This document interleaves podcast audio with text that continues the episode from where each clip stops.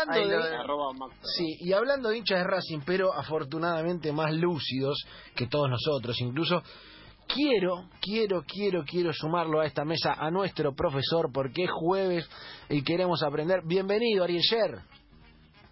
Hola, Seba. Hola, la mesa entera. Eh, tengo mm, mil poemas sobre abrazos y se los dedicaría en este momento todos a ustedes, ya que no puedo, no mil míos, sino mil de otra gente, pero eh, la verdad que extrañemos abrazarlos. Pero bueno, nos damos los abrazos que podemos y entendemos que es tiempo de, de abrazarse a otro tipo de cosas, ¿no?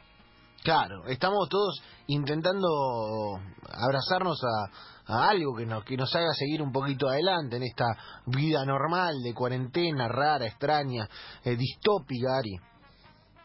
Sí, tal cual. Eh, el otro día la leía a Naomi Klein, una periodista, una ensayista canadiense, que, que decía, eh, y me parece que es apropiado en el contexto en el que hablamos siempre y en la lógica de, enganche, que decía eh, casi lo que planteaban algunas paredes en Chile en, en diciembre, que parece tan lejos y que sigue mm, mostrando las mismas realidades, que es...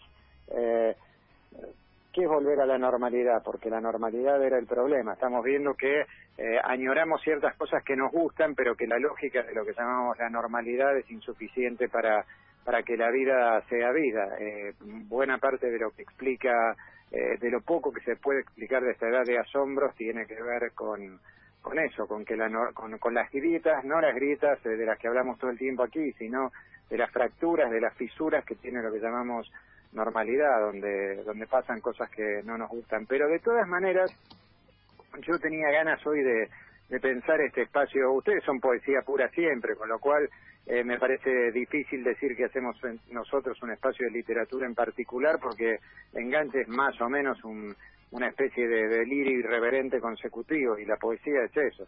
Pero, eh, pero pensé en torno al 2 de abril y de Malvinas, no porque nos falte originalidad, siempre nos falta en realidad, sino porque me parece que es insalteable. Y en términos de literatura, eh, yo no sé si, si ustedes lo tienen, eh, seguro lo tienen conocido, no sé si lo tienen leído, pero eh, muchos de los que éramos eh, pibes eh, expectantes, eh, inclusive periodistas expectantes, en el Mundial del 86, en el Mundial de México, en el Mundial campeón de la Argentina, tuvimos una expectativa especial en el partido de Argentina-Inglaterra, el del 22 de junio, el de los dos goles de Maradona. Antes de ese partido había una, una atmósfera social que, que eh, se arrimaba y se alejaba, se alejaba y se arrimaba de ese partido y su eh, herencia de la guerra que estaba nada más que cuatro años atrás. La guerra había terminado eh, cuatro años y una semana antes.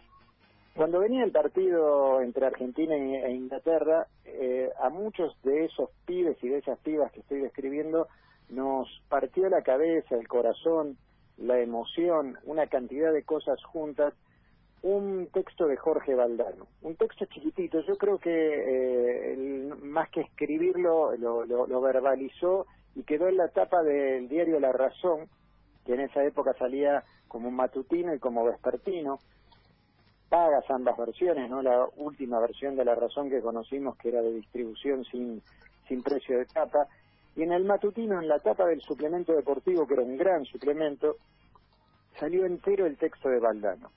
Y decía así, este será un partido ideal para que se confundan los imbéciles.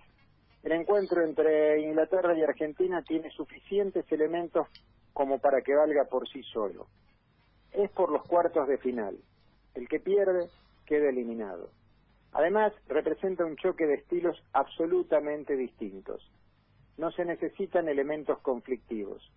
No hace falta agregarle ningún condimento extra a esto que de por sí tiene un sabor futbolístico muy grande. La mezcla de política y deporte es permanente, pero la política no está metida dentro de una cancha. Allí somos hombres que tenemos la misión de jugar y no otra cosa. Es una oportunidad muy grande para darle una verdadera lección al mundo para establecer distancias con toda clase de histerismos. Ese fue el texto de Valdano y eso nos partió la cabeza porque nosotros teníamos la memoria cerca, yo nací en 1962, eh, la clase 62 se llama un documental de fútbol y, Malvinas excelente que hicieron hace eh, poquitos años que se emitió por Seis Sport y que hicieron eh, Leandro Cócolo y le voy a pedir disculpas al otro compañero que, que lo hizo que en este momento no, no recuerdo. Y y esa reivindicación del fútbol por el fútbol mismo, eh, sin negar, porque Valdano es algo que tiene, que no niega la existencia de las disputas de poder y la política y su implicancia en el fútbol, eh, eso a nosotros nos pareció que ubicaba al partido en, un lugar distinto de los discursos eh, de, de, todo orden que atravesaban la Argentina en ese tiempo.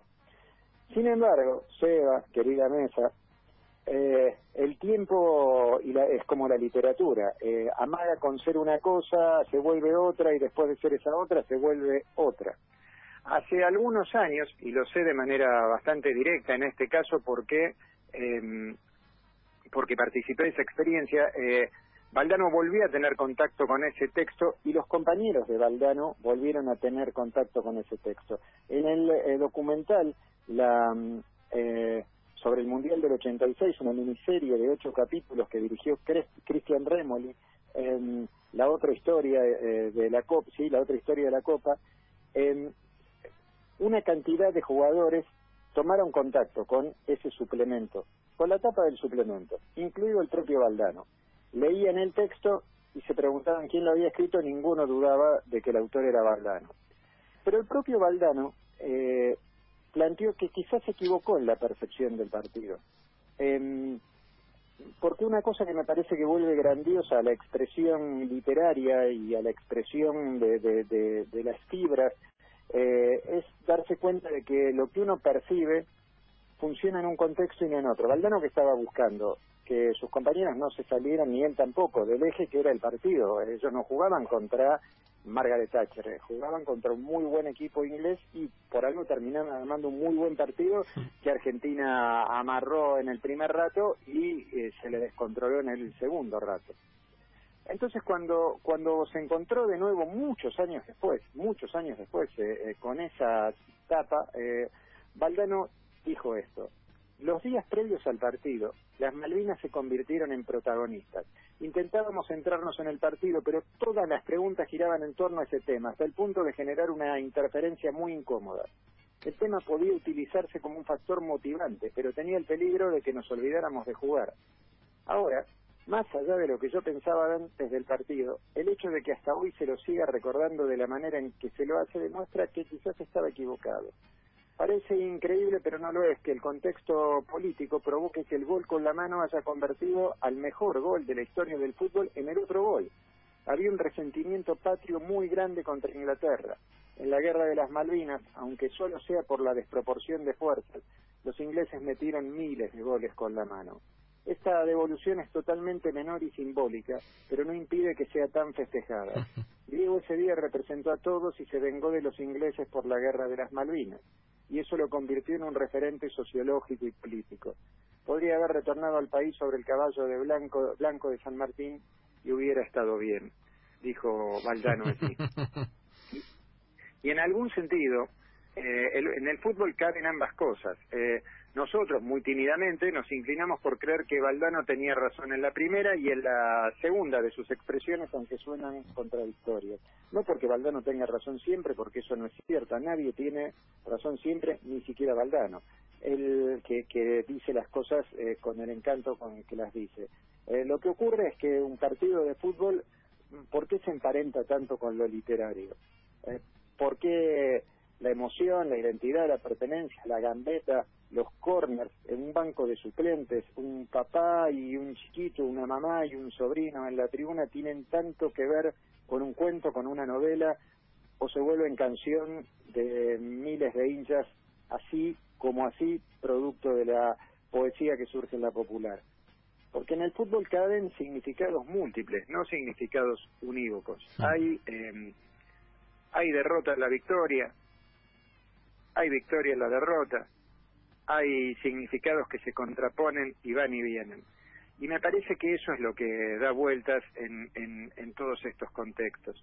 A mí me, conmueve por las cosas eh, por las que siempre nos conmueve el fútbol aquel partido de Argentina-Inglaterra Y me conmueve también por todo este escenario que eh, entrelazó tantas cuestiones, tantas identidades, tantas identidades robadas, unas islas que son de un país y que eh, pasan en los mapas de la geografía política a tener el nombre que se le ocurre a otro país porque ha sido o es un imperio, es una cosa robada. Y tantas cosas propias como las que nos invita las Malvinas cada vez. Me, en ese enlace de, literatura siempre me acuerdo que tuvimos un breve intercambio sobre este tema hace dos años, un día que Jorge Valdano pasó eh, por, por la escuela TEA y de Portea. Y estaba dando clase ese día ahí Marcelo Rosasco. ¿Ustedes lo conocen a Marcelo Rosasco? Excombatiente de Malvinas, claro. Exactamente, Marcelo Rosasco, muy buen periodista, muy buen narrador, excombatiente de Malvinas, y ellos hablaron de fútbol, porque se encuentra un periodista que ama el fútbol y que lo dice muy bien como Rosasco, y un exjugador como Valdano, que tiene esas virtudes, además de haber jugado un poco mejor que Rosasco al fútbol, eh, van a hablar de fútbol, no hablaron de las Malvinas. Pero en otra demostración de, literatura eh, que, tiene que ver con el fútbol, porque Marcelo es un gran narrador y un gran periodista deportivo, yo cerraré sin entrar en los múltiples textos que hay sobre Malvinas y deporte, muy interesantes, cerraré con algo que escribió Marcelo Rosasco hace dos años. 36 años, hoy podríamos ponerle 38, ¿verdad? Mm. Con las mismas sensaciones, orgullo por haber sido parte de una gesta histórica y pelear para que se haga justicia por nuestros héroes caídos y los que en democracia no pudieron sobrellevar el olvido y la desidia de los que miraron para el costado. Para los culpables de habernos conducido a esa guerra inútil como toda guerra, todo mi desprecio y el deseo que paguen ante la justicia semejante canallada. ¿Qué soy después de Malvinas? Un tipo con memoria pero sin rencores, un tipo para quien la vida no vale un solo tiro sino la libertad, la justicia y la fuerza viva para que nunca tengamos que volver a vivir esa pesadilla que arrancó en marzo del 76. Todos los demás son circunstancias. Brindo por estar vivo, por mis viejos que la sufrieron, por mis hijos en quienes me reflejo y en mis amigos que me sostienen. Y también brindo por mis camaradas, vivos o muertos, parte insoslayable de aquel momento crucial de mi vida con 19 años recién cumplidos. Em, todos los honores para todos los que tienen, todos los honores para siempre, eh, todos los honores para ese escenario que nos planteó y que revisó Valdano, todos los honores para Marcelo Rosasco, todos los honores para que la literatura tenga todos los honores de contar siempre las marinas desde el lado que es el mejor de todos los lados, que es el de la condición humana. Señores, Ariel Sher, eh, un sentido lindo, precioso homenaje a Malvinas, a la memoria a esos que fueron y volvieron, a los que no, y a todos los que de alguna manera u otra intentan sobrellevar este día. Ari, vaya el abrazo enorme para vos, eh, para tantos, en un ratito de radio que de alguna manera nos abraza y nos reconforta, aunque sea a la distancia. Yo les mando un abrazo con toda la memoria de estas que hablamos y con toda la memoria que tengo, ya tengo para siempre, de los abrazos que nos, nos hemos dado y de los abrazos que estamos soñando y de los abrazos, muchos abrazos que con todos ustedes seguro pronto o cuando sea nos volveremos a dar. Volverán amigos.